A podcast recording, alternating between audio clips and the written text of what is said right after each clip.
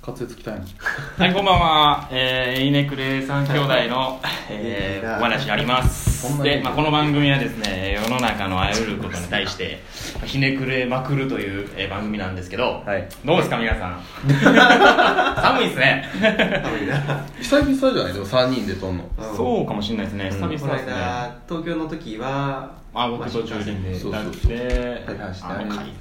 いや、あの回、よう頑張り ましたね。だいぶ疲れてまいしたけやど。ほんま死んでたよね二日間走りっぱなしだったから土井さんのあんな姿俺見れ 見たの初めてですね恥ずかしいでそうですね東京帰ってきてから、うんえーとまあ、2人土井さんと僕で最初にあれちょっと行く計画立てて、途中で上村が、えー参加したのが、えー、と何でしたっけあれ竹中大工道具館と ちょっと待って接続が滑らかすぎて切り替わりがからなかったけど滑安定で下手くそやらかスッすて入ぎれてていこうかなと思ったんやけどスッと入ってなかったん私かない ですよまたあのあんま笑ったら僕ら怒られるんで怒られる気言うなやめまし気ょぃつけてるからやめましょう気付けてるのもう今はいいけどこれはバカにしない別にででちょっと今日話したいのはそうですねあのそうっすねの時のしげた感やめていやもうめちゃめちゃ目のしげた感やめてこっちみんな やねこで、うまあ、今日話したら、まあ、昨日個人会であげたあの竹中で違うな、まあ、神戸のおすすめで近い情報っていうのを昨日アップしたと思うんですけど、まあ、そこで、えっと、話した内容の、まあ、より深く掘っていきたいなと思っていて。うんでまあ、おさらい的に言うと言ったのは竹中大武道館っていうところと、はいまあ、神戸ファッション美術館っていうところとあと、まあ、最後に金継ぎのワークショップをやったんですけど、まあ、まずは竹中大武道館の方からそうです持っていきたいなと、まあ僕職人さんなんですけど、うんまあ、大学学生の時は結構僕に僕行ってないんでなんかあそっか僕聞くなんか教えてほし教えてもらう感じでなんかいけたらいいですねあはーいはいはいはいなるほどなるほど教えてほそうやしいうん言ってりゃおせさんはそうだねそれはあの2人で行ってはって、うん僕午前中予定あったんでなるほどなるほどまあこの竹中大工道具館行予定やったくんやうん目的もまあちょっとひねくれのプロジェクトで、えっと、痕跡の、まあ、道具のうんところで、まあ、つながるかなっていうところでちょっと、まあ、そういう意識持って竹中大工道具館に一回行ってみようかっていう話でそれって何なんですしかたんですけど、何があるんですかえーっとですね何があるっていうのはまあえーっとほんま竹に中って竹中竹中ですあの竹中が工務店はの、い収集してるものなんですけどギャラリーなんですかギャラリーで、まあ、道具だったりとか、まあ、もうそうなんですけどその昔の道具でどういうどう扱われてたか、うんまあ、どういうなんですかねで履歴その道具がどういううんこう中国からとかうんどういう由来持って今までこう進化してどういう形にこう進化してきたかみたないんかな元がやっぱり竹中うん大、あの工務店うんがあるんで、うんまあ、昔の大工さんとかの道具をめっちゃ持ってるんですよね、うんはいそれをまあ捨てるんじゃなくてちゃんと、見てみて集めて、うんあの保管してで、うんうんうんギャラリーとして開いていこうっていうのがもともとあってそれは常設ですか常設です常設で最初は結構ちっちゃいビルのビルというか建物でやってうてんそれ元町神戸のそううでんで結構最近移転してかなり大きい、えー、綺麗な美術館に建ててはってへーでそれが地下2階ぐらいまであってへでー1階でほんまになんかこうは門構えがしっかりしてて入ると和の庭園みたいなう同じとこんろでで1階であの企画展をやってて、まあ、地下でその常設展のはいあ1階は企画展やってるそうそうそうそうそうですねちょうどあので地下1階と2階に、まあ、ユージが言ってたその、まあ、大工道具の歴史とか、まあ、ちょっと触ってうんうんることができたりとか、まうんうあんなんかその、まあ、家の構造体の模型があったりとか、うんうん1分の1の、で結構そうですね骨太のめちゃめちゃがっつりしたうんで地下にはうん昔のあの日本家屋というか茶室これ茶室やね好のきあなやつの実一分で文実寸で入れるやつがあったりと入れへんかあ入入れれまますす入れるか入れるやつがあったりとかかなりがっつりとしそうたですねワークスペースもあったりとか、うんうんうんまあ、そこでいろいろ教室とかやってたりするうん場所なんですけど、うんまあ、そういうところに行ってきたんですけうど、んでまあえっと企画展ですねうん常設展じゃなくて企画展が今回今やってたのがちょうどクリスマスの時期で、うんうんえっとお菓子、うんえっとケーキとかパティシエみたいなのうんうんうんが扱う道具のうん中でも道具でも型っていうのがテーマでいろいろあったんですけど、うんそうそうそうちゃんと動物つながりでうんそう見ててそう面白い面白かったんですけど、うんえまあクッキーとかかたどる方ってことそうですねでテーマになってたのはワッフルとうんクッキーとはいチョコレートとアメちゃんはいアメちゃんアメちゃんアメちゃんアメちゃん肩あるんですか肩にあっったんですねてびっくりしてへーはい、いやすごかったんですけど、まあなんですかね結構肩って言ってもうん最近の肩とかじゃなくてもっともうだいぶ昔のから歴史あるうん肩始まりのところから始もまっうてうん素材も木であったりとかへえ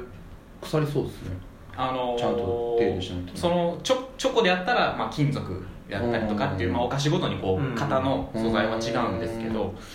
でその中でも装飾とかがもう一個一個手作りでうん型を作られていてででまあ何ですかね各世帯にまあお祝いごとに1個みたいな形で昔はこプレゼントするんですかういや、えっと、所有していたみたいなまあた何ですかねなんかそのあの今のクッキーとかさあの柄ワッフルとかの柄って割とシンプルな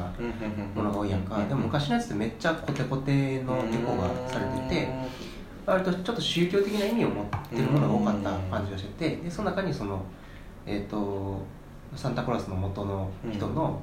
あの彫った姿を彫ったやつとかが結構あってそれがクッキーのうめちゃめちゃ大きいこの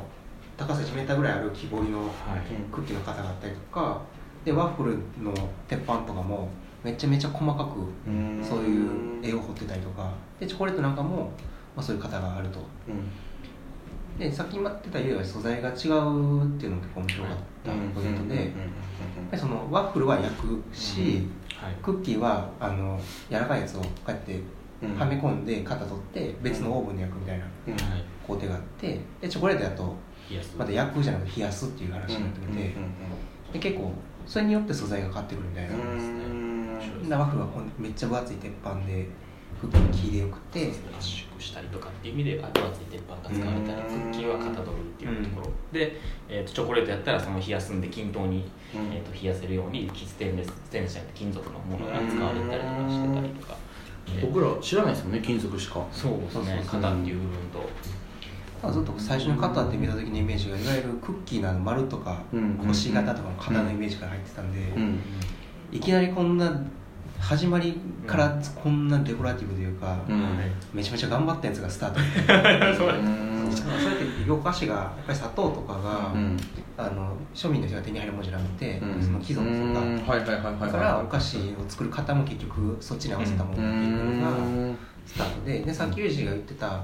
そのまあプレゼントにみたいな話はなんか、まあクリスマスなんかそれがだんだん庶民の人でも持てるようになってきたみたいな中で、まあ、庶民用の庶民のお菓子みたいなのがあって、うんでそこにちゃんとそのクリスマスとかをお祝いするためのクッキーみたいなうんのための型とかがあったりするうんうんうんうんでそういうのはまあきっとみんな持ってたやろうなうみたいなん面白かったですね、まあ企画展は、ちょっと最初なんやろうと思ったんですけど、うん、やっと見見てみるとうんあともう一個面白いなってあの型の作り方そうですねあのうおん菓子で普通その型を作るっていう工程をそれまで見せつけ見せられてたんですよその企画展でえ肩を作る職人さんが彫ったりとかしうんうんてうん自分で型を作るっていう工程がえそんな感じなんだっけまあ、工程工程と言いますかそういう展示物ばっかりやったんですけどその、うんあるお菓子、えー、とちょアメちゃんですでしたっけチョコレートでしたっけ、えーあれはチョコレートですねチョコレートのお菓子で、うんその型の取り方が、うんえー、と既製品のもうほんまにフィギュアとかをうん石膏ボードに、うん石膏ボード石膏で固めたやつで型を取るっていう、そういんう。んなんていうんですかねその型を掘って作るんじゃなくて今あるものをで型を作るみたいなうんでそれをチョコにして、えーとうんちょっと飾って、えー、とうん食べるみたいなっていうのも書いてあって面白いなと思って、そうなんですようんえそれはえそれはえ並んでるんですか同じ列に並んでるうんへえじゃあ歴史順に並んでるとかってわけではないんですかえっと最初にあのー歴史評価みたいなのがあって、うんうんうんその中に一応そのワッフルとかクッキーとかアメちゃんとかマイキー菓子みたいなちゃんとお菓子のジャンル4つに分けられたうんよがあって何年ぐらいからこのお菓子が出始めたみたいなうんこの方が出始めたみたいなのは整理されててその中でじゃあワッフルのブースクッキーのブースチョコのブース、んアメちゃんのブースみたいなブースごとにうんその原点を見ていくみたいな感じのすごいですねでもなんか肩もその社会情勢とかによって変わるんですねうん、ん全然今と違うめっちゃ面白いですよねそう私はなんか知らずにユージと2人で行ったからうんもうなんか感動してうんうんうんうユーんジ6点まで買ったしそうですねズロ持ってきてない持ってきますポンコツやもんうけ何で持ってきてないねこういう時にいやえー、でも面白いなほんまに言ってほしいちょっとめっちゃ面白かった、面白かったですだから今ユージとねユージというかユージが言ってたあの職人の道具はいを 3D スキャンしてみたいなやつを、まあ、ツイッターにもアップしてたと思うんですけど、うんうんまあ、あれともつながる何から型をあー取ってくるかというか何を元にして新しいものを作るかみたいなはい肩っていうところで考え方でそれも、まあ、昨日声が出してたフライターブの話ともうんすごい似てるなと思ってて、まあ、素材の選び方がすごい重要になってくる。うんう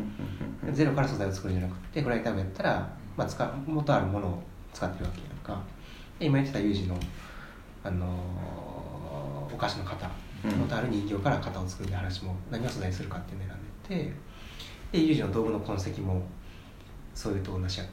結構なんかそういうの重要になってきてるのかなというかめちゃめちゃ魅力的に感じるんやけど、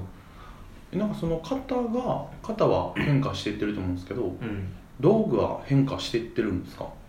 道具っていうのは有事包丁とのかそうですねああそれアップデートされてるかどうかっていうのはちょっとはいなんか次の回で、次了の解ちょうど竹中大工動画の歴史をおさらいしてそうるですねしなそうです確かねにそうですね、うんまあ、僕たちのこの放送が良かったら、うんえっ、といいねあツイ閉ーめてトたんや今あ、知りたい。よろしくお願いしますということでまた次回に引き続きお願いしますはい、ありがとうございます。